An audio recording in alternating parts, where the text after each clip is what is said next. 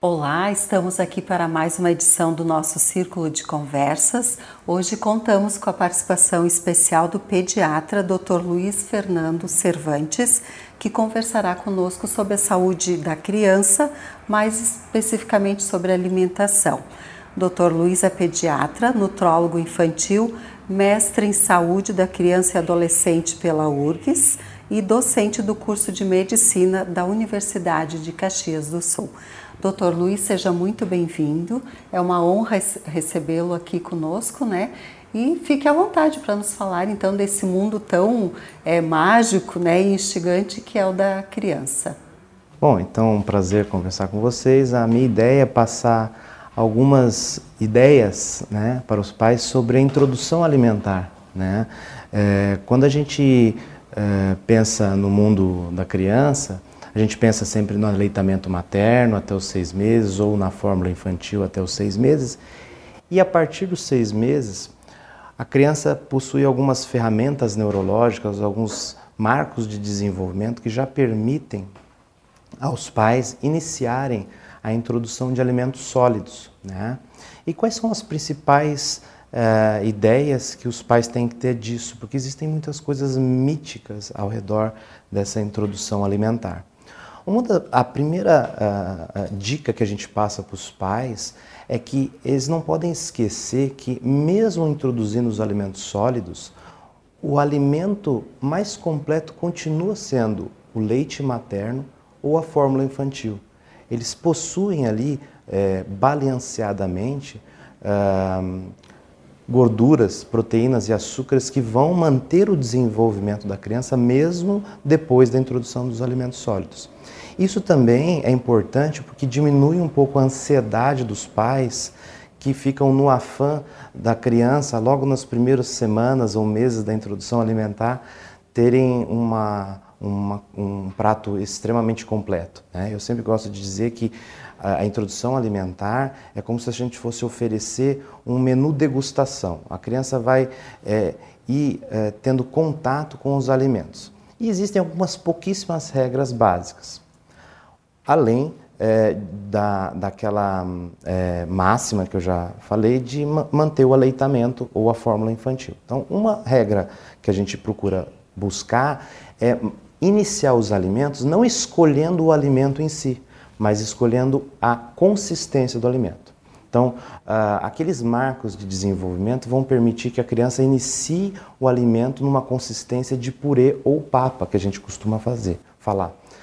Essa consistência ela vai gradualmente evoluindo até por volta de um ano de idade, quando a criança vai então é, ter os alimentos na consistência parecida com os dos pais, obviamente com os tamanhozinhos dos pedaços adaptados à criança. Né? Outra coisa importante é, de novo, não escolher os alimentos ou pediatra para a família, mas a família escolher os alimentos, desde que atinja essa consistência. É muito comum as pessoas falarem, ah, então tem que ser banana, tem que ser maçã. Não, basicamente pode ser banana ou maçã, porque elas são fáceis de atingir a consistência, mas nada me impede de iniciar com arroz, com carne, desde que ela tenha uma consistência de papa e purê. Claro, obviamente é mais difícil disso é, dentro da, do mundo da cozinha de se atingir, mas não é proibido. Essa evolução, então, uh, vai sendo gradativa conforme a família percebe que a criança consegue atingir consistências maiores. Não existe uma velocidade para todos, certo? Existe uma velocidade média que eh, impõe aí nesses seis meses seguintes, aos seis meses de idade, eh, a evolução dessa consistência, certo? Outra coisa importante de lembrar é a segurança não queria acelerar muito, oferecendo alimentos muito é, duros ou inteiros. Por exemplo, uma uva, um bago de uva inteiro, por exemplo, pode ser perigoso. Um tomate, cereja inteiro pode ser perigoso. Então, esses alimentos a gente opta por oferecer num segundo momento e de preferência mais picadinhos, né? Então ali quando a criança começa a já ter habilidade motora a partir dos 8, 9, 10 meses de pegar com a mão, a gente já começa a oferecer esses alimentos, mas sempre picado para evitar algum tipo de é, engasgo, certo? Outra coisa interessante de lembrar é que as crianças devem ter este momento de maneira um, lúdica. A gente não pode cobrar que a criança se alimente bem. De novo, voltando na primeira regra, que o aleitamento e a fórmula infantil vão manter ah, os nutrientes necessários. Né? Então, deve ser um momento prazeroso. A criança deve pegar a comida com a mão, deve pegar um instrumento tipo uh, colher adaptada para lactente ou garfo adaptado para lactente, mesmo que ela não consiga ali fazer aquilo adequadamente. A gente não deve cobrar uma etiqueta Sim, da criança. Uma né? habilidade já de primeiro Exato. momento, né? Exato. É, então, deixar a criança pegar com a mão, deixar a criança pegar o prato, deixar a criança fazer uma certa bagunça.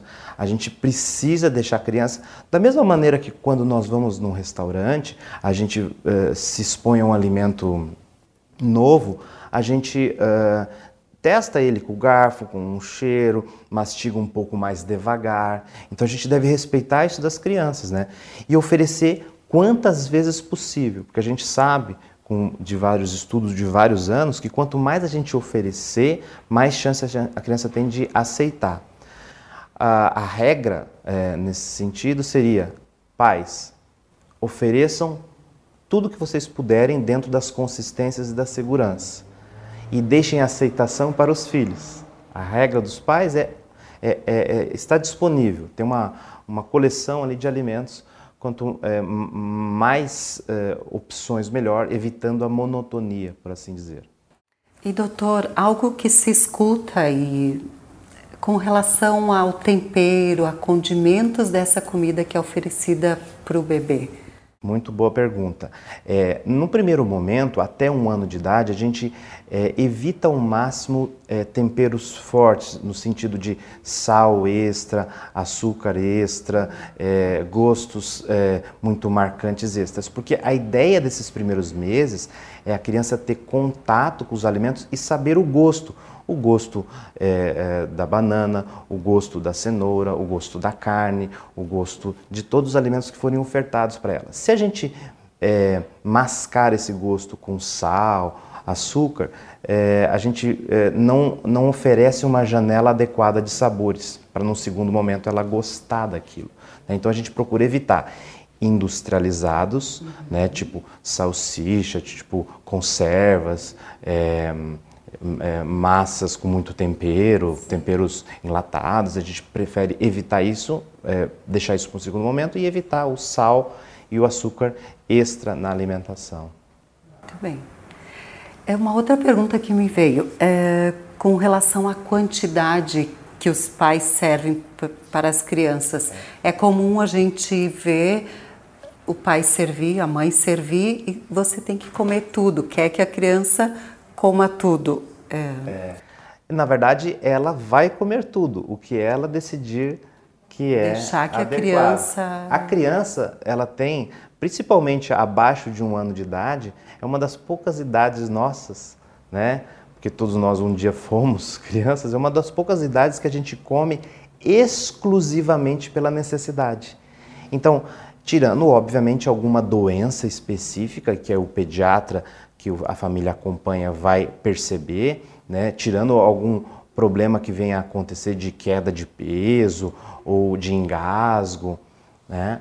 É, tirando ah, algum problema fisiológico né? De, de, da natureza da saúde da criança, é, geralmente a criança sabe o quanto deve comer. Então, de novo, vale a máxima: pais ofereçam a comida crianças decidam o que e quanto comer.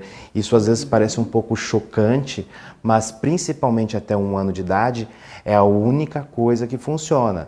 Uma das poucas coisas que a gente pode se governar é a boca, fechando a boca a gente não come, né? Então, gritos, estresse, tensão, isso deve ser é, tentado ao máximo ser excluído do ambiente da alimentação, porque isso é contraprodutivo.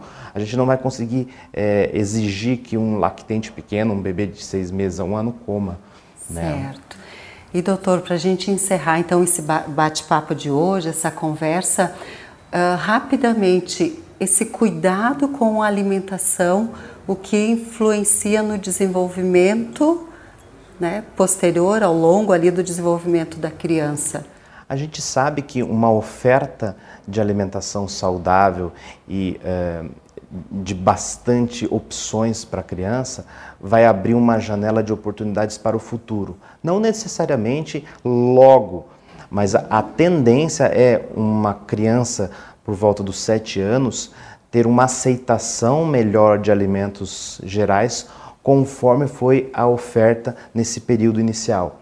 A gente tem um período que é um pouco mais difícil de aceitação, que é ali entre os 2, 3, 4, 5 anos, mas é, mesmo que esse período é que a gente sempre pensa em imediatismo, né? Sim. Então assim, é, quanto mais a gente oferecer sabores nesse período inicial, mais no futuro a criança vai poder ter uma alimentação saudável e, consequentemente, um desenvolvimento melhor. A gente sabe que existe muita relação entre desenvolvimento intelectual, né, motor e alimentação.